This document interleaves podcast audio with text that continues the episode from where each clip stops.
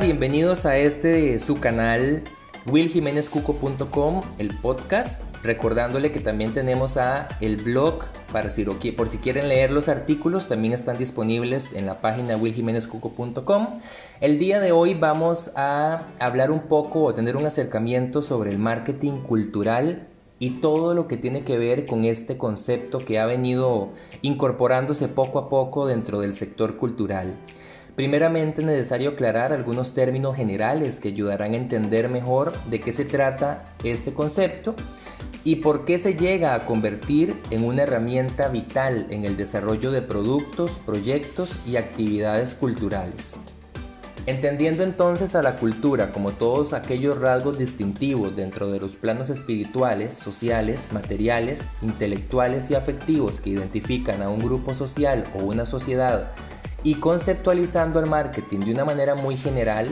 como una herramienta de planificación comercial estratégica basada en el estudio de los consumidores, audiencias y públicos, llegamos al cuestionamiento que desencadena un sinnúmero de estudios de investigación que concluyen en la aparición de la teoría del marketing cultural, como una nueva rama que ha venido evolucionando a lo largo de los últimos 40 años, pasando desde introvertidas apariciones en algunas pocas publicaciones a visiones más profundas en la aplicación del marketing para la entrega del producto, usado como canal de promoción y distribución e incluso actualmente como tema de discusión en el sentido de si se debe o no aplicar el marketing en el proceso de diseño de los productos artísticos. Entonces, ¿qué es el marketing cultural? Pues bien, son aquellas estrategias de difusión, planificación y promoción de los proyectos y productos culturales, incluidas las acciones de comunicación, que realizan las organizaciones culturales públicas o privadas con el fin de generar una imagen positiva en sus audiencias y por ende obtener los resultados esperados. Aquí entramos entonces en una forma de planificación cultural en donde se ven aplicadas las famosas 4 Ps del marketing, producto, precio, plaza o distribución y promoción o publicidad.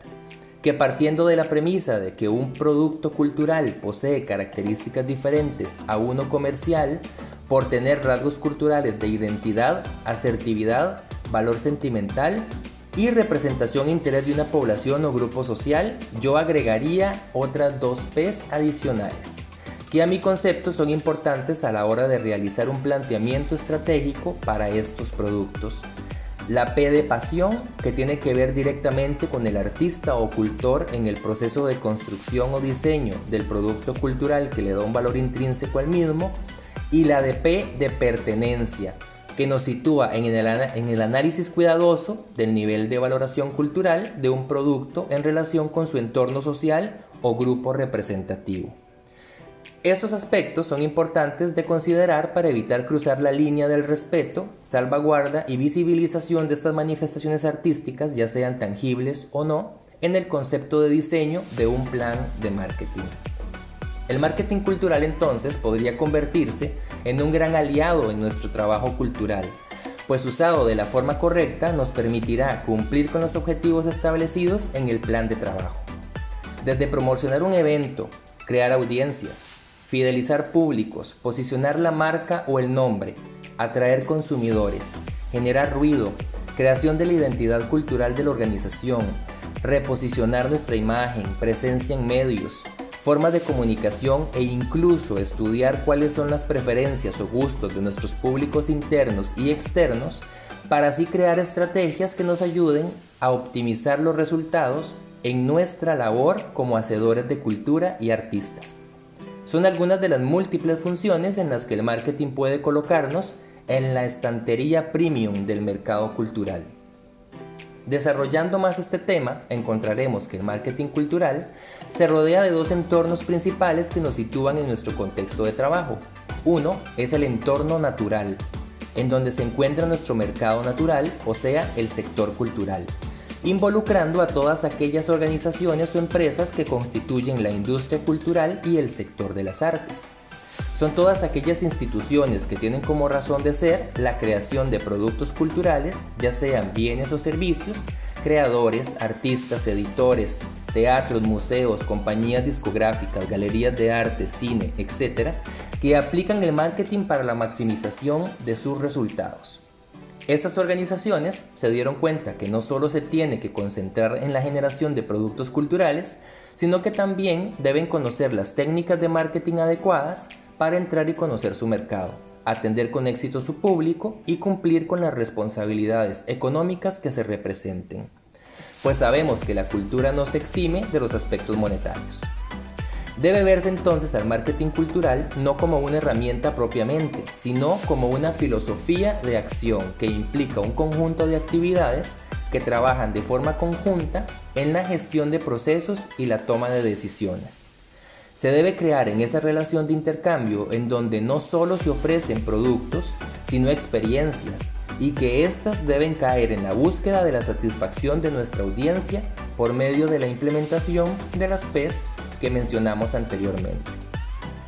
El otro entorno a considerar es el entorno asociado o de interés,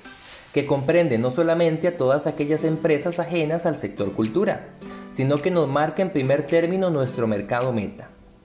La empresa privada, instituciones gubernamentales y gobiernos locales, los medios de comunicación y el público en general son desde diferentes esferas de funcionamiento nuestro escenario en donde debemos trabajar y enfocar nuestros esfuerzos para obtener la ayuda que necesitamos y lograr cumplir los objetivos. Patrocinios, convenios, donaciones, auspicios, cooperación, presupuesto, respaldo, mecenazgo y alianzas comerciales son solo algunos de los beneficios que podemos obtener de la aplicación de un plan de comunicación adecuado que nos acerque de forma creíble a estos potenciales socios culturales. Tenemos que tener en cuenta que ellos siempre buscarán la manera de generar presencia y posicionamiento de su marca para aumentar las ventas o generar imagen, por lo que la buena propuesta podría dar en el blanco y crear un beneficio mutuo en términos metodológicos.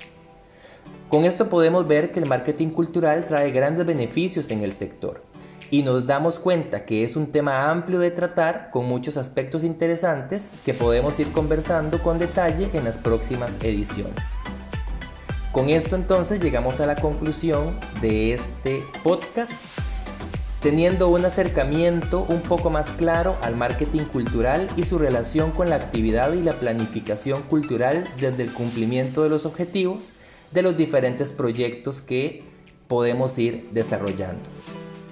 Espero que les haya gustado este podcast y nos vemos en nuestra próxima edición recordándoles que la cultura transforma vidas. Hasta la próxima.